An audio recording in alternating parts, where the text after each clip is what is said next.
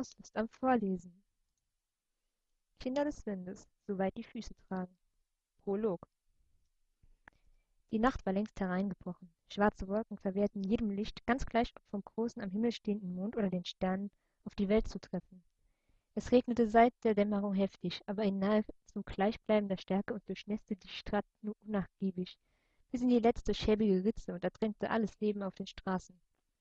Vom Fluss schlich sich langsam ein eisiger Nebel durch die Straßen in der Nähe und vertrieb damit die letzten Armen und Bettler, die sich von den nächtlichen Besuchern der ansässigen Tavernen etwas Großherzigkeit erhofft hatten, in das Stadtinnere, dorthin, wo aus den Kaminen der reichen Rauch aufstieg und von wo sie auch rasch wieder vertrieben werden würden. Im Palast bemerkte man davon nicht viel, obgleich es in jedem Korridor unnatürlich kühl war, ob der jahreszeitlich untypischen Witterung. Der junge Mann achtete auch nicht ernsthaft darauf.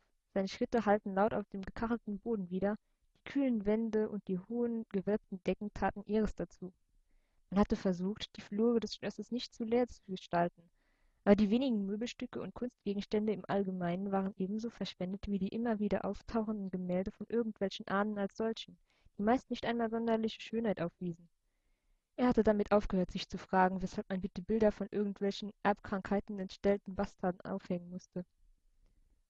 Es war nicht von Belang, und Erbkrankheiten waren augenblicklich so ziemlich das Letzte, woran er gern denken wollte.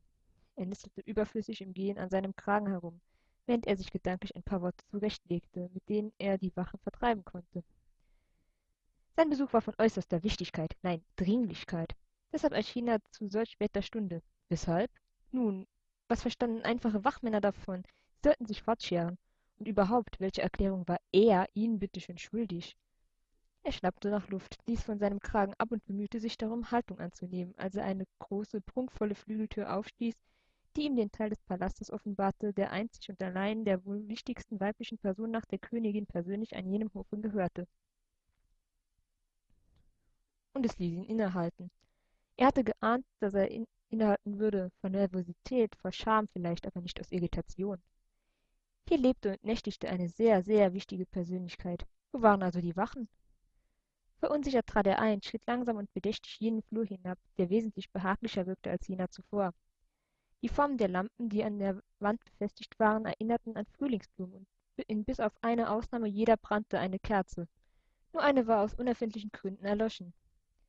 Er hielt kurz inne. Die Wand zu seiner Rechten war mit Fenstern bestückt, mit richtigen Scheiben sogar. Er hatte Blick auf einen nur spärlich erleuchteten Innenhof. Die Laternen waren wohl dem extremen Regen nicht gewachsen gewesen. Nur wenige taten ihren Dienst noch. In dem kleinen Garten war, es, war er an sich nie, er gehörte einzig der Prinzessin. Er hatte keinen Zutritt. Genauso wenig wie zu ihren Gemächern. Er hoffte, keine der Wachen erkundigte sich, weshalb er überhaupt den Weg hierher kannte. Wobei dies ihnen an sich auch nichts gestattet, wobei dies ihnen an sich auch nicht gestattet war. Hoffentlich hatten sie ihre Zofen bereits fortgeschickt. Verdammt. In dem Versuch, seine Bedenken zu verdrängen, ging er weiter, bis er die prunkvolle Tür erreichte, die in die Gemächer der jungen Prinzessin führte. Sie stand zu seiner weiteren Verwirrung ebenso nicht unter Bewachung, war sogar nur angelehnt. Wäre es ihm möglich gewesen, so hätte er darüber mit dem obersten Wachmann gesprochen. Eine solche Fahrlässigkeit konnte man an sich keinesfalls dulden. Das würde sich jedoch als schwierig erweisen. Er trat ein, schritt durch die Vorhalle und betrat den Salon.